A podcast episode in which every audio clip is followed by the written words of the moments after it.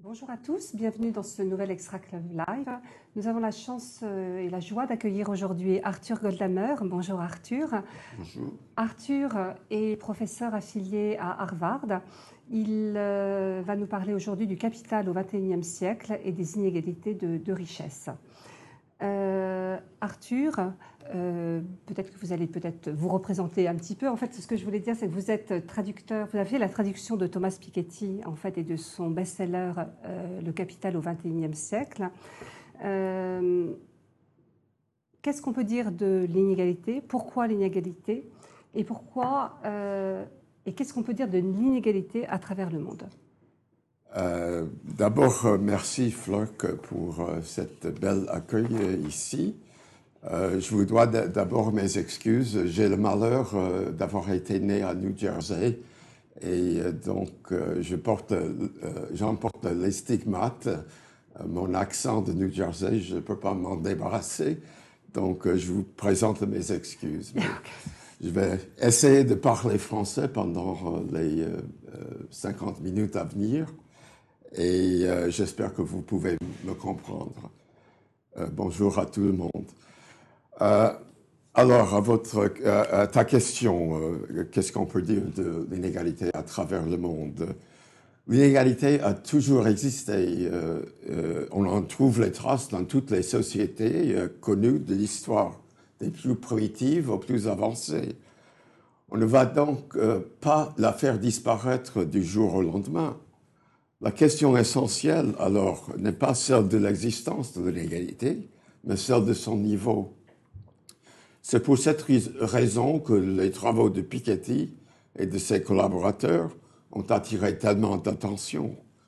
Ce que Piketty démontre, euh, euh, c'est que l'inégalité et de revenus et de patrimoine euh, est en hausse dans toutes les sociétés avancées, euh, et cela sans cesse depuis trois ou quatre décennies. Par ailleurs, cette hausse intervient à la suite d'une période de forte baisse d'inégalité qui a duré de la fin de la Première Guerre mondiale jusqu'à la fin des Trente Glorieuses, c'est-à-dire euh, au milieu des années 70. Pour preuve de ce que je viens d'affirmer, je vais vous montrer quelques slides euh, PowerPoint. Voilà le, premier. Euh, là, vous voyez le pourcentage euh, de revenu national accaparé par le centile supérieur dans les pays anglo-saxons.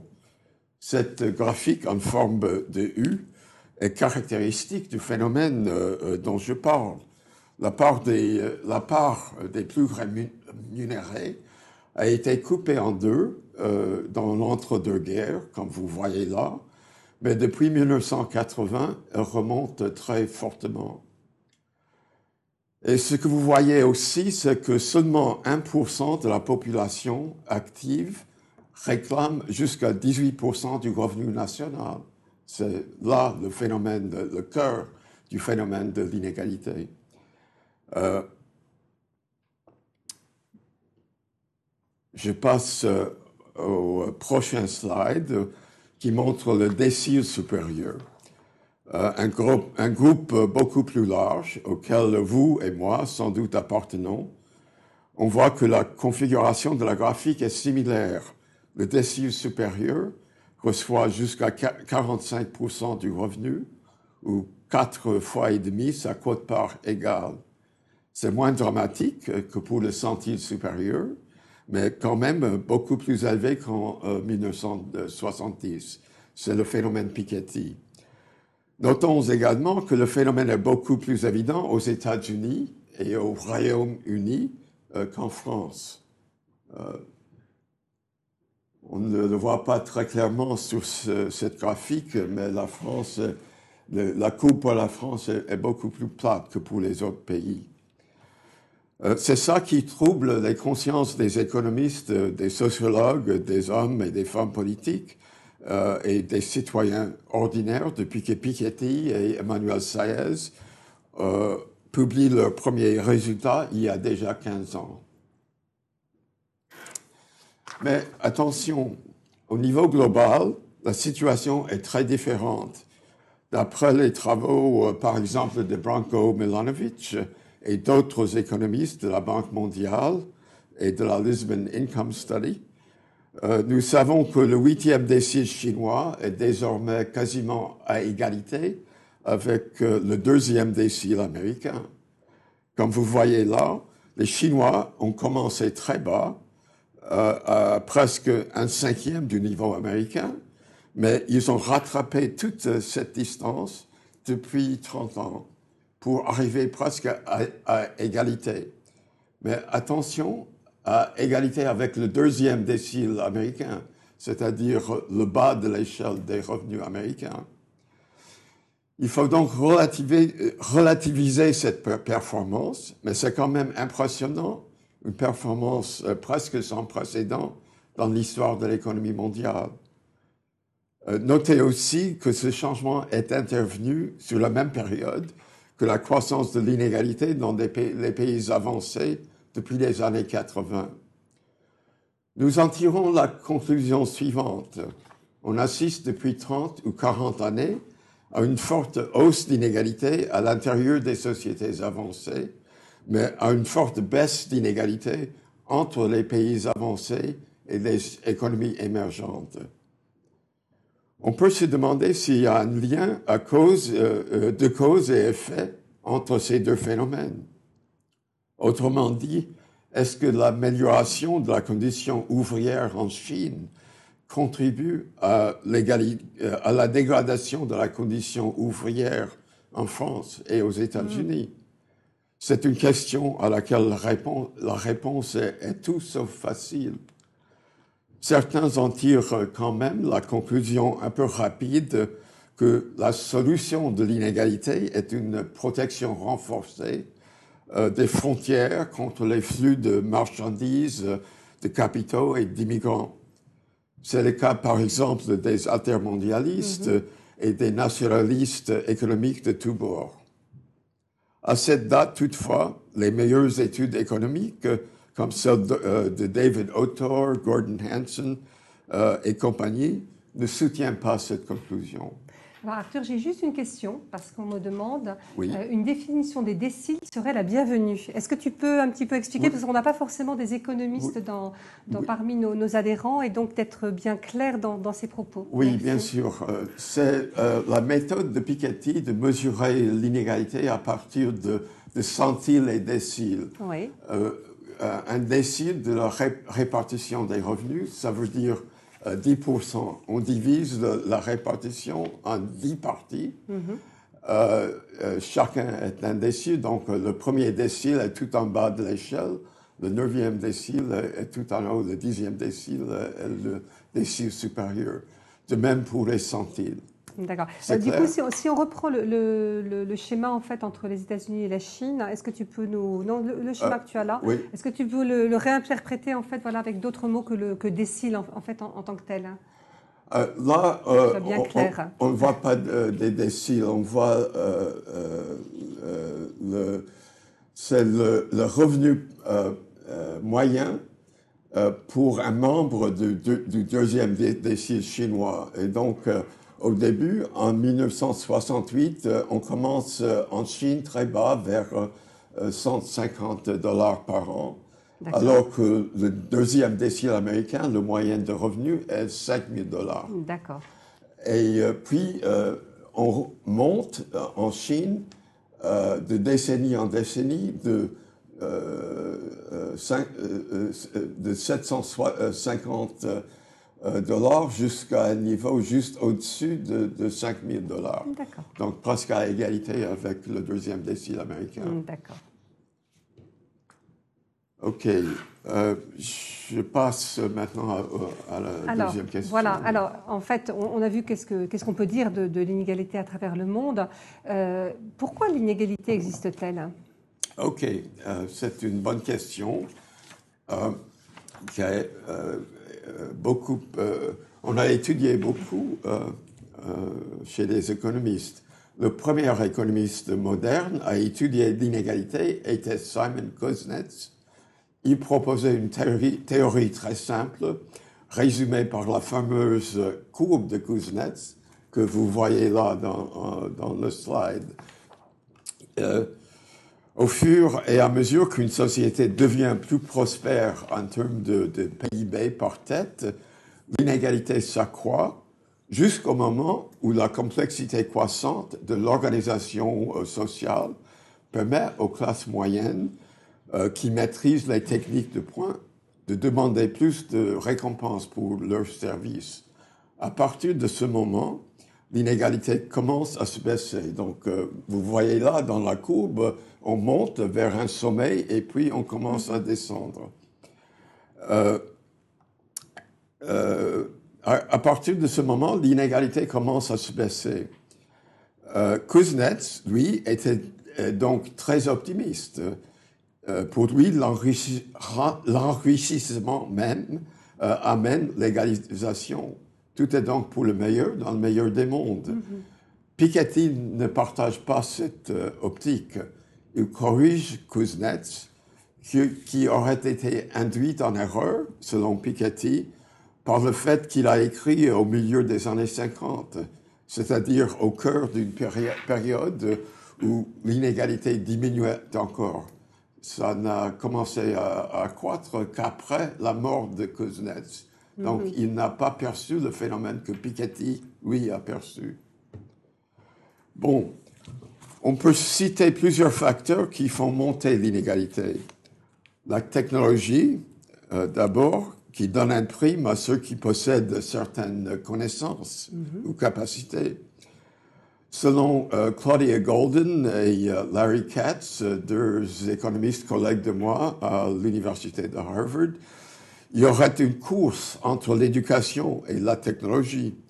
Quand le progrès de la technologie exige euh, plus de compétences et l'offre d'ouvriers qualifiés à la sortie des écoles est insuffisant pour satisfaire à la demande, les salaires montent. Cela est arrivé, selon eux, dans l'entre-deux-guerres et pendant les Trente Glorieuses. Mais si le rythme de l'innovation se ralentit, et l'offre des compétences excède la demande, les salaires se tassent. Ou bien, si le développement de la technologie crée euh, une forte demande pour certaines euh, qualifications, en informatique par exemple, mm-hmm. tout en dévalorisant euh, d'autres compétences, comme, disons, celle des soudeurs et des ou des mécaniciens, cela aussi peut exacerber l'inégalité. On appelle ça en, anglais le Skill Bias Technological Change, ou euh, le changement technologique favorisant les, qualifications, les compétences. Mm-hmm. En même temps, les politiques publiques euh, en matière d'impôts sur le revenu, la fortune, euh, les successions, etc., pèsent de façon significative sur le niveau d'inégalité. De même, pour l'organisation hiérarchique qui crée des inégalités euh, sur le, euh, euh, en, même temps que de, de, de, de pouvoir, excusez-moi, de pouvoir en même temps que de revenus. Par rapport à l'organisation, Piketty met l'accent sur la capacité de ceux qu'il appelle les super cadres de déterminer le niveau de leur propre salaire grâce à leur appartenance au conseil d'administration. Selon la, théorie économique dominante, le juste salaire serait déterminé par le produit marginal du travail. Euh, que dit cette théorie? Si une heure supplémentaire de travail d'un certain type ajoute, disons, une valeur de 10 euros euh, au produit de l'entreprise, alors ce travailleur mériterait, selon la théorie, un salaire, de 10 euros l'heure. Mm-hmm. Le problème, euh, c'est qu'il est impossible d'observer euh, euh, le produit marginal du travailleur ordinaire, et encore moins celui d'un cadre ou d'un dirigeant. L'évaluation est donc soit tout à fait subjective, basée sur les jugements de collègues dont l'intérêt collectif est de maintenir un statut, un statu quo qui les avantage, soit fixé par un marché peu transparent et au plus haut point euh, imparfait. Ça suffit pour la question des salaires des dirigeants, qui euh, vous tient peut-être particulièrement. je pense qu'on aura d'autres questions qui, reviendront. Si, si, je vois à l'écran les questions qui, pour le moment, je préviens juste pour la technique, je ne vois pas les questions qui arrivent. Donc euh, voilà. Cela dit, il reste pour Piketty un dernier facteur plus important que tous les autres. À ses yeux, l'opération même du marché, fût-il parfait, sans monopole ni rente, serait tout de même productrice d'inégalités? À chaque fois que le taux de retour sur le capital est supérieur au taux de croissance du PIB. C'est la fameuse inégalité de Piketty, R plus grand que G, dont vous avez entendu parler peut-être. Pourquoi? Si le taux de retour du capital dépasse le taux de croissance de l'économie, c'est-à-dire si R est plus grand que G, Piketty montre que c'est un fait mécanique, arithmétique, que la part du revenu du, euh, capital dans le revenu national s'accroît aux dépens de la part du revenu du travail. D'où Piketty tire la conclusion euh, contraire à celle optimiste de Kuznets. Euh, Kuznets croyait que les sociétés deviendraient plus égalitaires au fur et à mesure qu'elles deviennent plus riches, euh, et qui plus est que cela arriverait presque automatiquement en conséquence du fonctionnement du marché. Piketty pense le contraire, que l'opération du marché fera que les sociétés deviennent de plus en plus inégalitaires. Mm-hmm sauf, sauf si le système politique réagit pour l'empêcher. Alors du coup, j'en arrive à une, autre question. Comment peut-on réduire l'inégalité et du coup peut-être le rôle des politiques notamment? Oui. OK. Euh, on peut citer euh, toute une série de facteurs qui contribuent à la réduction des inégalités. D'abord, la syndicalisation. C'est pour ça que les syndicats existent les minima sociaux euh, comme le SMIC, par exemple, les retraites, les pensions, euh, l'assurance maladie, l'assurance sociale de toute forme, l'assistance publique. Il y a aussi la destruction de biens capitaux à cause de la guerre ou de l'obsolescence, les dons entre vivants, euh, et bien sûr les droits, les droits de succession, les impôts de tout genre. Et euh, enfin, le plafonnement des revenus, euh, comme l'impôt presque confiscatoire de 75%, je crois que François Hollande avait proposé avant qu'elle a été cassée par le, le Conseil constitutionnel. Alors, j'ai une question d'un autre François. Euh, et peut-être un, point qu'on peut réduire, alors, à, discuter hein, sur les, facteurs qui peuvent réduire l'inégalité, c'est l'éducation. Et euh, François nous dit la technologie favorise l'inégalité. Et pourtant, les MOOC sont un puissant facteur de réduction des inégalités. Alors, ça déconstruit un petit peu voilà, le, le, propos, mais ça pourrait être intéressant d'en parler maintenant. Euh, oui, c'est une question importante et c'est vrai que l'éducation peut soit réduire, euh, soit euh, accroître les inégalités. Tout dépend euh, de l'accès à l'éducation, de l'égalité des chances, qui n'existe pas partout. C'est un peu différent dans mon pays, les États-Unis, qu'en France, parce qu'en France, l'accès de l'éducation est, plus égalitaire. aux États-Unis, on a, beaucoup d'avantages pour arriver à une université d'élite comme euh, euh, Harvard, c'est d'abord très cher, c'est les familles qui doivent payer. Il y a des bourses, bien sûr, qui aident euh, à faire entrer les, classes, moyennes et inférieures si les étudiants ont les capacités. Mais c'est quand même plus facile si on a les moyens, si la famille a les moyens pour payer, par exemple, le lycée privé qui donne euh, un avantage pour accéder euh, mhm. aux, universités d'élite. Donc ça euh, fait accroître les inégalités au lieu de les réduire. Et, les MOOC plus spécifiquement, qui peuvent être accessibles à tous Oui, en principe, les MOOC peuvent fonctionner comme ça. Mais c'est quand même, si on est présent à une, une, une université, si on assiste physiquement, à une université d'élite, on forme des réseaux. Et ces réseaux sont très importants pour avoir accès au, au boulot après l'université. Mhm. C'est vrai que euh, les connaissances techniques sont répandues par euh, les MOOC et euh, ça peut aider à réduire les inégalités peut-être et, apporter les avantages de, de les connaissances des technologies avancées à des pays sous-développés. en ce sens-là, oui, ça, ça peut aider beaucoup. D'accord. Alors, faut-il en avoir peur de l'inégalité? Quels sont les avantages et inconvénients?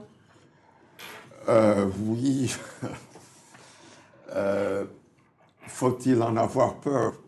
Oui, euh, parce que ça pose problème à la société, à nos sociétés démocratiques. S'il y a trop d'inégalités, ça commence à peser sur le système politique lui-même ceux qui contrôlent les, médias euh, euh, euh, dominent la circulation des informations dans la société et ils peuvent influencer sur le, système politique. On le voit aux États-Unis où il y a une chaîne d'information, Fox News, qui était très à droite dans le système politique et euh, ça a beaucoup aidé les, républicains, le parti républicain, à élire ses candidats ces mhm. dernières années.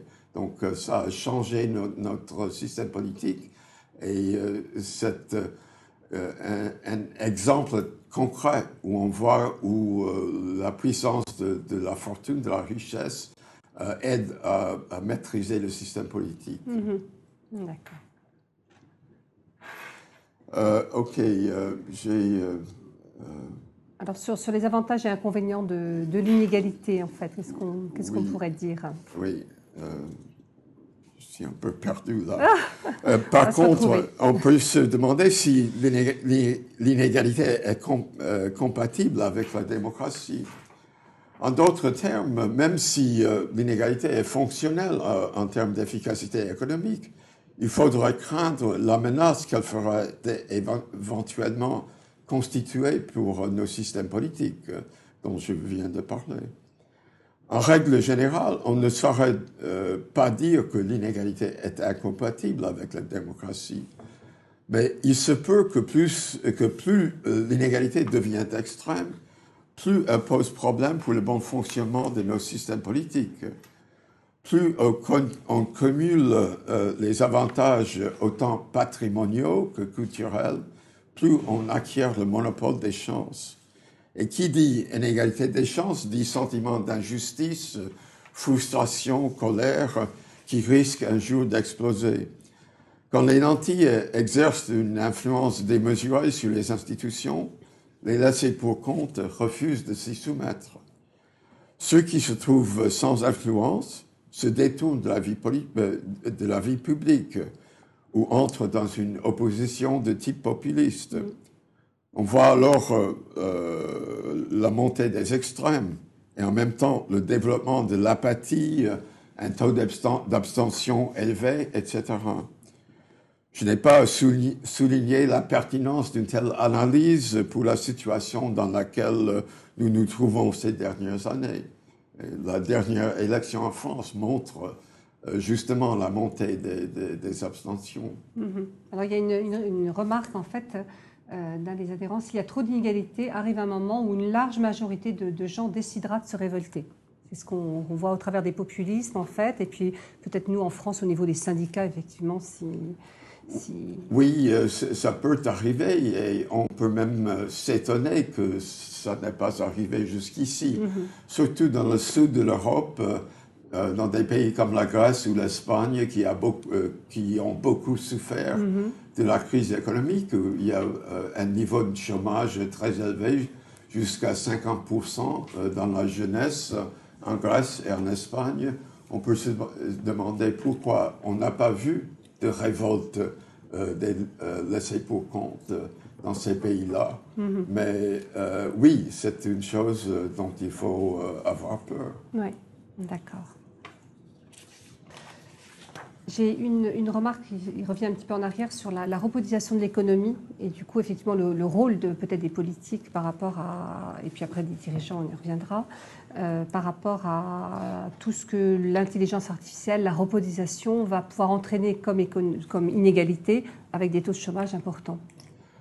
Euh, oui, euh, c'est une autre raison pour avoir peur de l'inégalité, mais ça va arriver.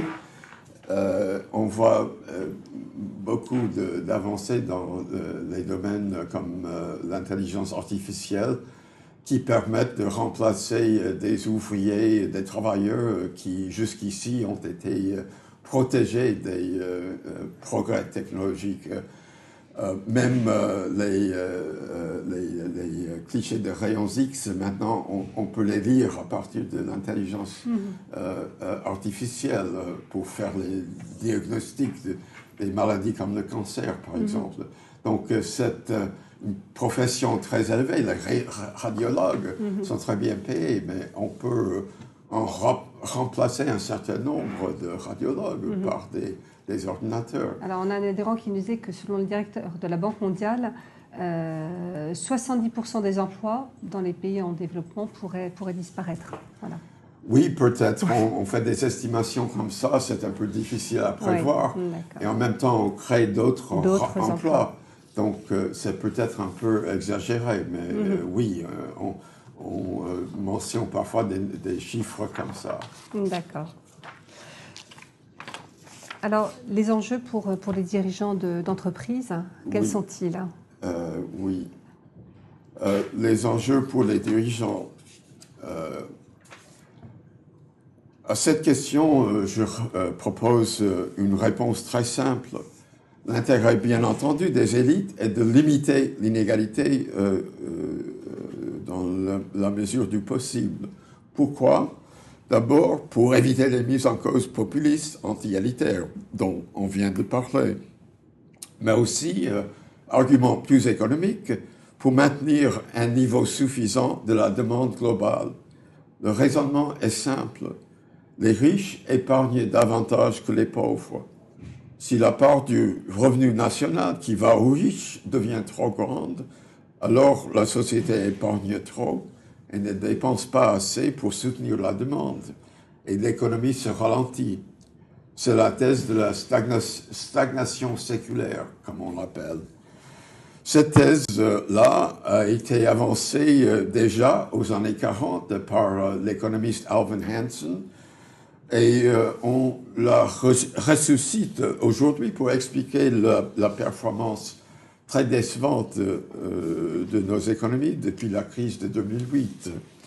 Larry Summers, euh, ancien secrétaire du euh, trésorier aux États-Unis, et Paul Krugman, prix Nobel de l'économie, en sont les principaux défenseurs.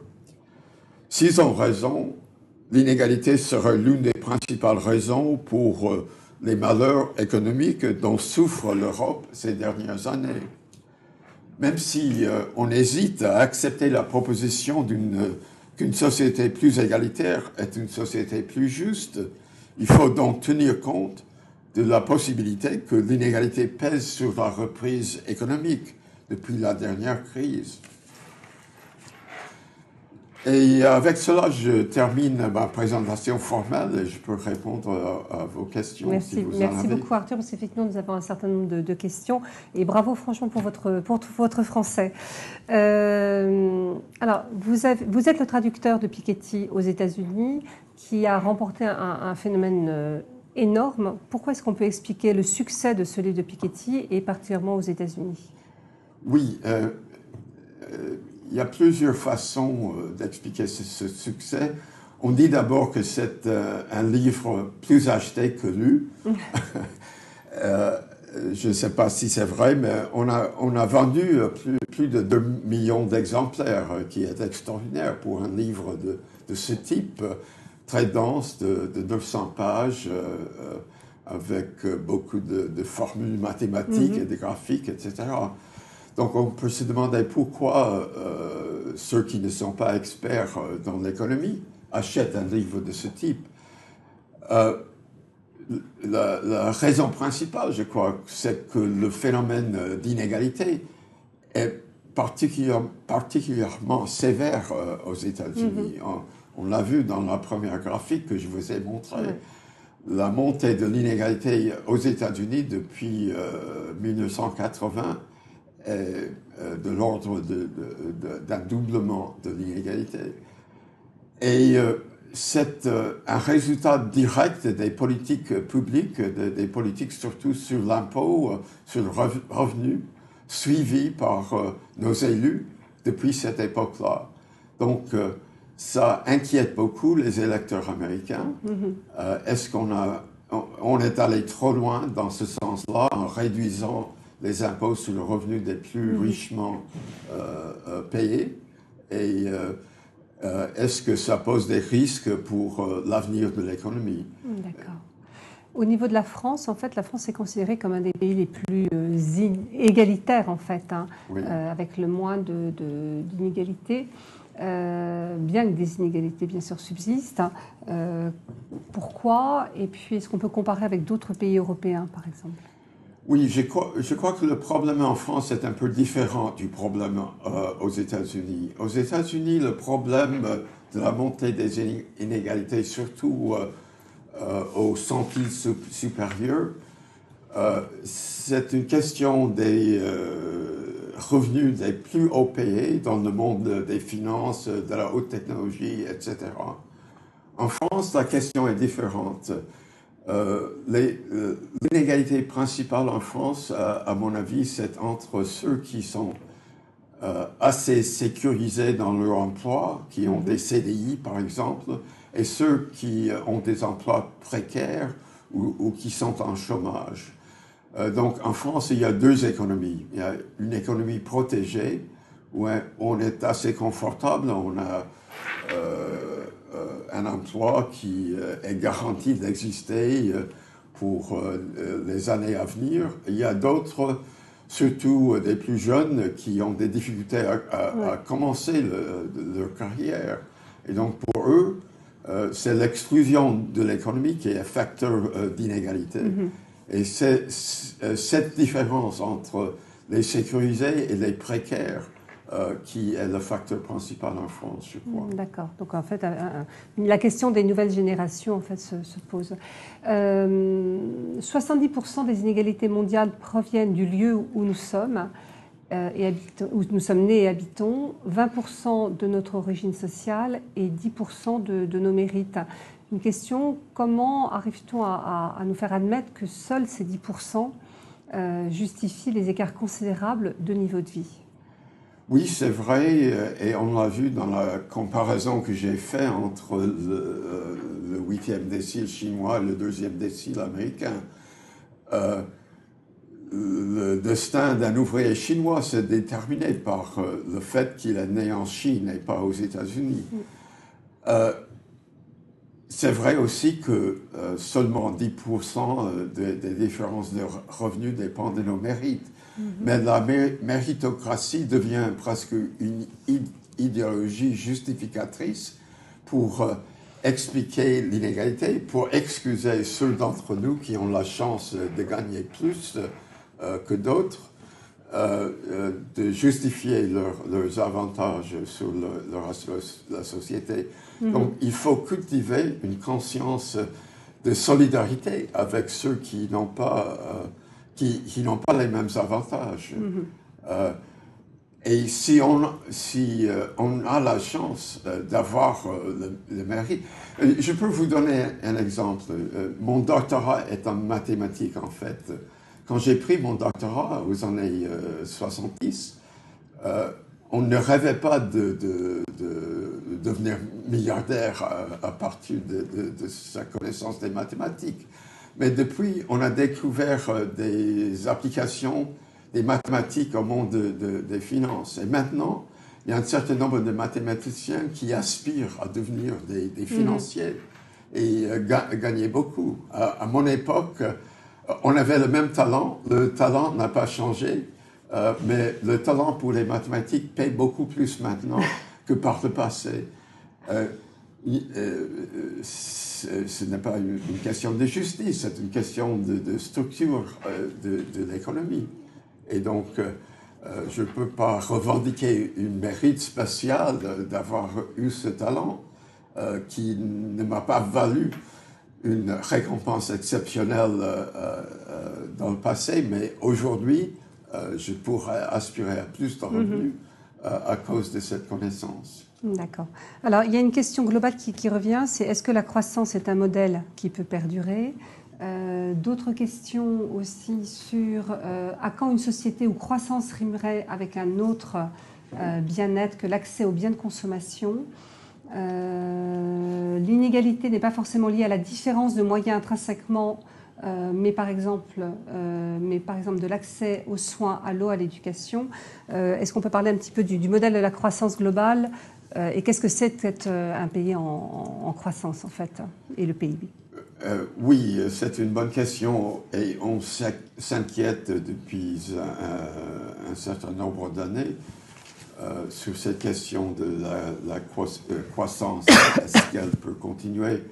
Il y a un économiste qui s'appelle Robert Gordon qui a écrit un livre là-dessus qui montre que le taux de progression de la productivité a diminué depuis euh, euh, euh, une dizaine d'années déjà.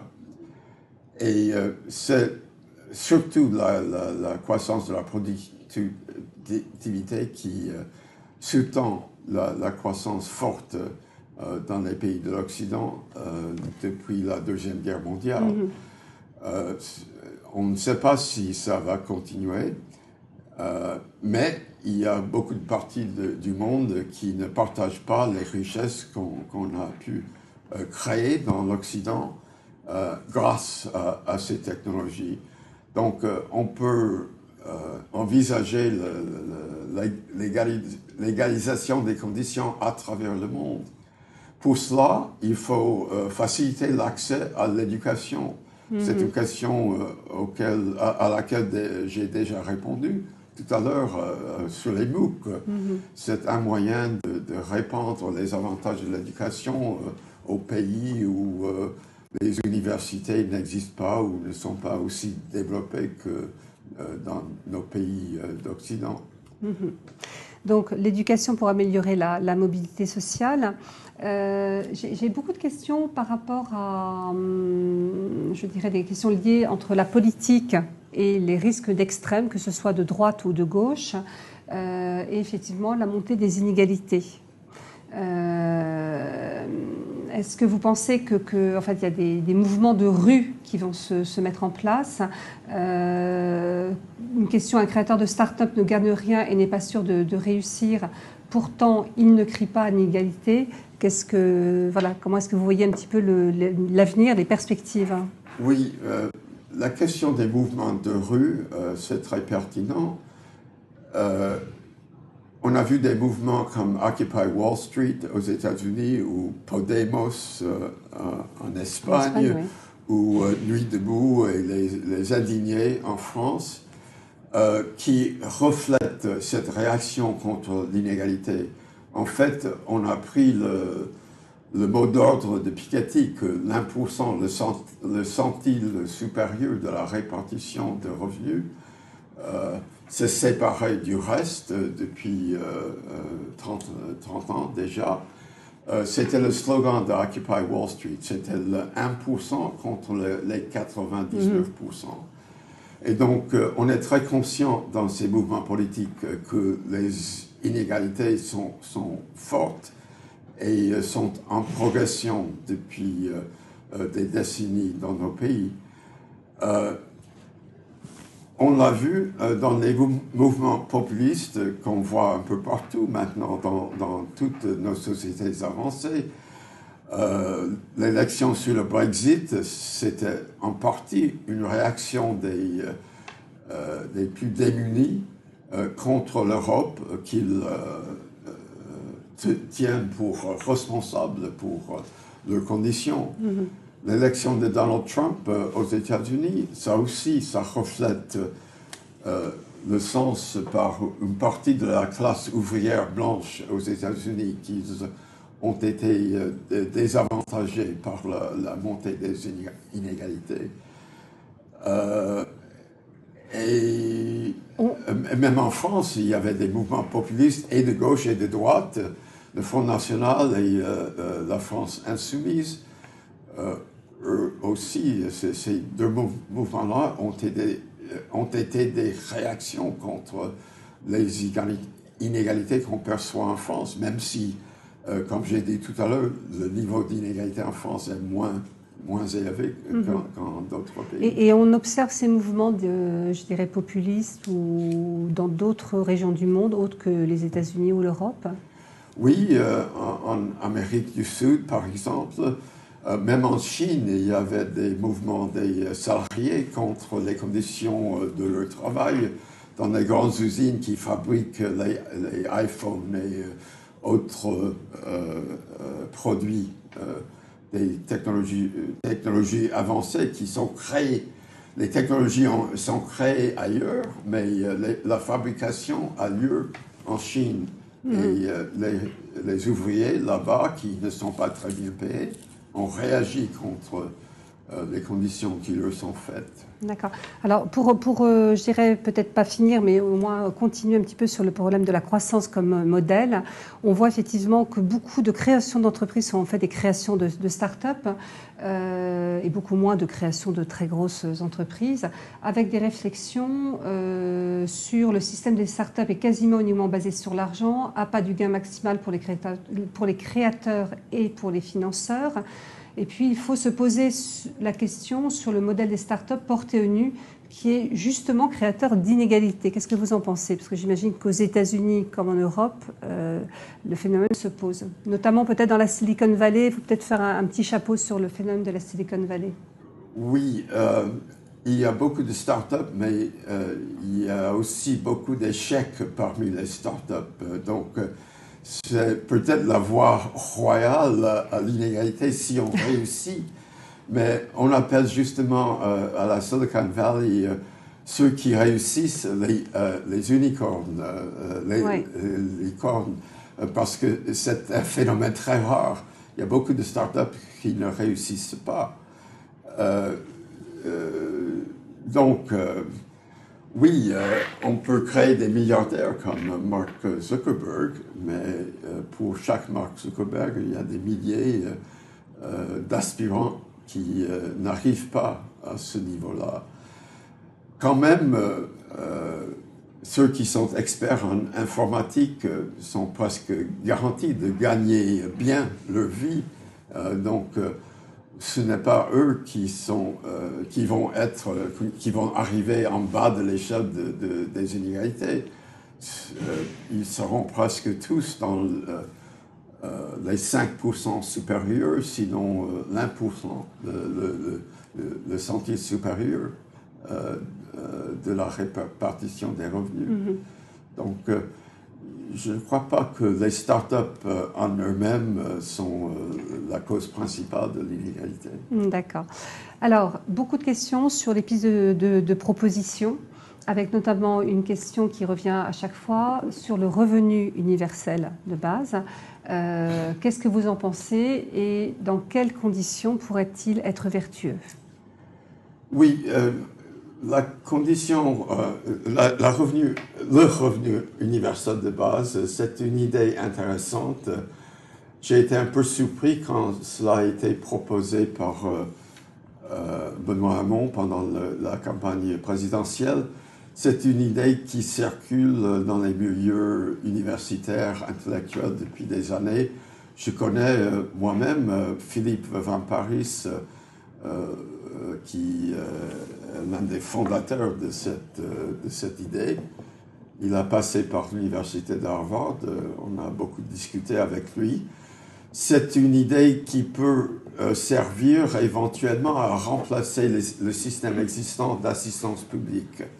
C'est peut-être un système plus juste. L'idée est que tout le monde a droit à un, revenu de base, même si on euh, est employé, on, on, gagne bien sa vie, on euh, touche quand même ce revenu.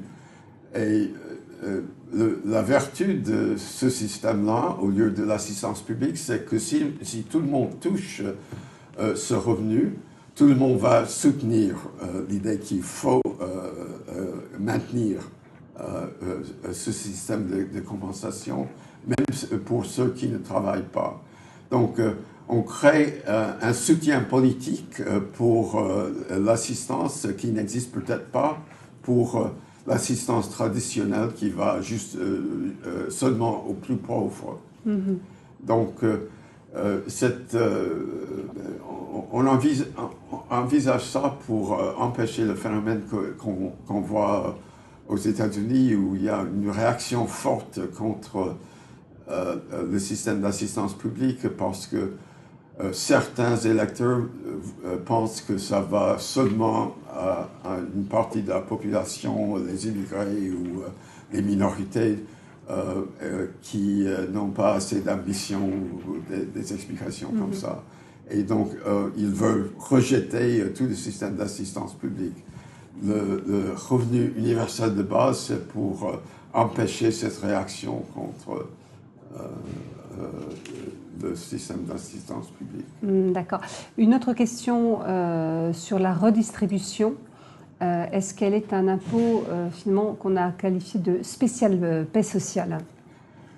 Oui, dans un certain sens, c'est une des raisons pour lesquelles on défend traditionnellement la redistribution dans nos sociétés. Sont, un système de redistribution redistribution, euh, on risque de voir une explosion sociale. J'ai parlé tout à l'heure de la situation qui existe en Europe du Sud, où les euh, niveaux de chômage sont très élevés, les taux de chômage sont très élevés depuis la crise. on peut se demander pourquoi euh, on ne voit pas de révolte dans ces sociétés-là. Et l'une des explications, c'est justement que les systèmes d'assistance permettent euh, aux gens qui se trouvent euh, au chômage de, vivre. Ils ne font pas face à, les situations extrêmes où ils risquent de mourir de faim, etc. Et donc, euh, leur, souffrance même si, elle est grave, n'est pas extrême. Et donc, ils ne se révoltent pas. Donc, euh, dans ce sens-là, oui, c'est pour euh, préserver la paix sociale qu'on a créé ces systèmes. Oui. Alors, une question qui va peut-être euh, perturber nos, dirigeants sur la rémunération du, dirigeant. quel doit être le, rapport pour vous, en fait, entre la rémunération du dirigeant et celle de, ses collaborateurs? Est-ce qu'il y a un ratio qui vous semble idéal Oui, idéal, je ne sais pas, mais aux États-Unis, par exemple, on a vu euh, une croissance de ce rapport, justement, depuis 1980. Le rapport était au niveau d'à peu près 41. Et maintenant, on voit euh, des rapports euh, qui vont jusqu'à 400 à 1, 500 à 1. Et ça me semble excessif, oui. Pourquoi on voit ces niveaux très élevés de, récompenses pour euh, les dirigeants? On dit parfois que c'est euh, une conséquence de l'informatisation de la société qui permet justement à un dirigeant de, euh, commander beaucoup plus de travail, d'avoir des systèmes de communication améliorés, permettent à euh, donner des ordres à beaucoup de travailleurs euh, à travers le monde et, donc euh, ça mérite plus de récompenses. Mais il me semble qu'il y a un, niveau de décence, hein, des limites de décence. c'est incroyable qu'on peut gagner des, millions de dollars par heure mm-hmm. pour certains des dirigeants américains. ça semble tout à fait excessif et ça crée des ressentiment très fort dans la société. Donc il faut, euh, pour, euh, euh, même pour les dirigeants qui veulent garder leur position et, empêcher les, révoltes anti-élitaires, d'observer le ressentiment qui grand risque de créer avec des niveaux excessifs de compensation.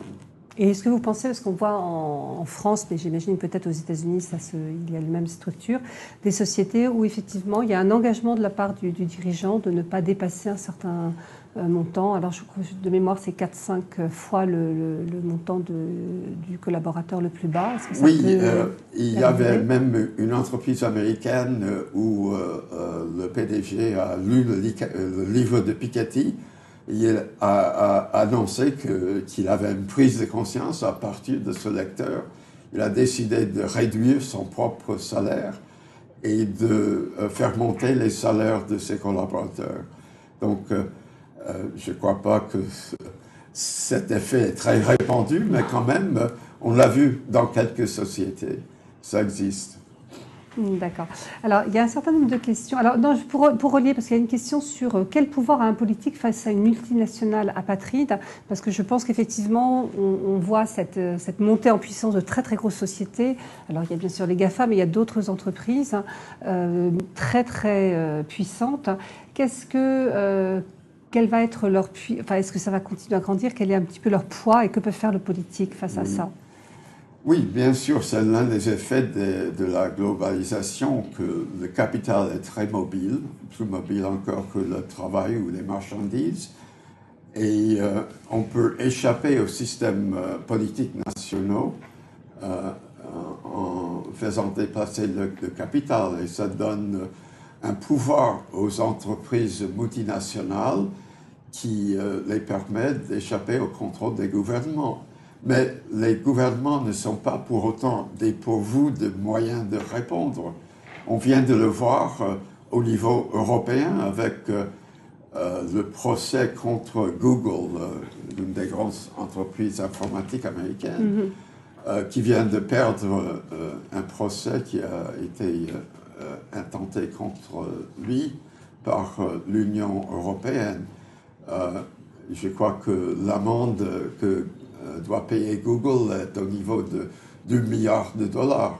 Et donc, euh, ça montre qu'on exerce toujours un contrôle politique, euh, même contre ces, ces, entreprises globales. en même temps, il faut dire que il y a des stratégies très développées pour échapper aux impôts. Google, Microsoft, Facebook, euh, des, des, entreprises comme ça euh, ont établi des euh, sièges sociaux dans des pays comme l'Irlande où ils jouissent des avantages fiscaux. Mm-hmm. Et il faut que les pays fassent ensemble des efforts pour contrer ces stratégies-là. c'est une des propositions qu'on trouve dans le livre de Piketty et je trouve que c'est important est très juste qu'on cherche des solutions à ce problème de, d'évasion fiscale. C'est une des remarques de, nos éditeurs. 52% ne payent pas d'impôt sur le revenu en France. N'est pas, n'est-ce pas là un facteur d'aggravation des, inégalités? Et alors, juste une remarque par rapport à la rémunération du dirigeant, parce que j'ai une remarque de François qui, effectivement, euh, dans, à l'APM que vous commencez enfin, que vous ne connaissez pas réellement, en fait, nous avons surtout des dirigeants qui sont des dirigeants de PME, voire de TPE, en fait, essentiellement de, PME. Il ne faudrait pas généraliser, effectivement, le dirigeant propriétaire de, PME ou de TPE n'est pas forcément, euh, je dirais, n'a pas forcément la même rémunération qu'un dirigeant de, multinationale. Merci à, François de, cette remarque. Euh, deux questions que je vais, que je vais relier en fait. Euh, est-ce que vous avez réfléchi aux causes psychologiques et psychosociologiques des inégalités? Et puis concentrer de la richesse pour un actionnaire futur retraité de fonds de pension, euh, n'est-ce pas lutter contre l'angoisse du, vieillissement? C'est-à-dire que là, je vais vers quelque chose, comme une, peur, en fait. Euh, oui, euh, sans doute, l'une des vertus de l'inégalité, c'est c'est une vertu psychologique. Ça sert d'un facteur d'incitation à plus d'efforts j'avais oublié de parler de ça, mais c'est une des justifications historiques de l'inégalité, c'est que l'inégalité pousse à plus d'efforts et, crée des ambitions. donc c'est important à ce niveau-là.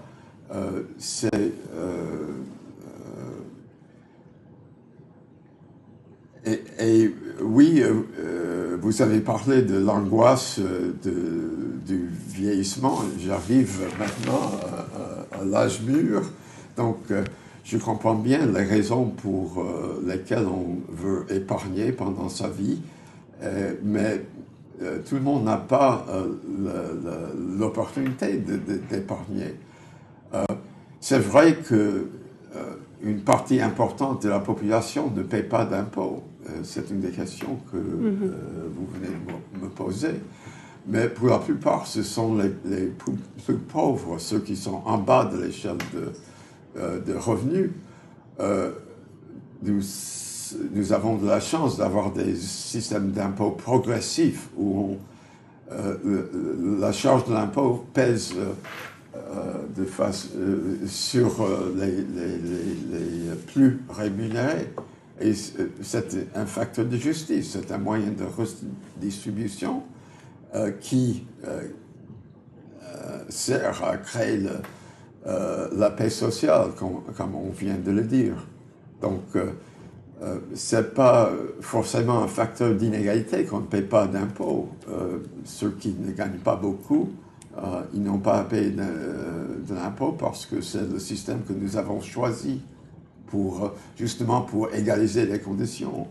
Et si les conditions sont plus égales en France, c'est dû en partie au système d'impôt qu'on a en France.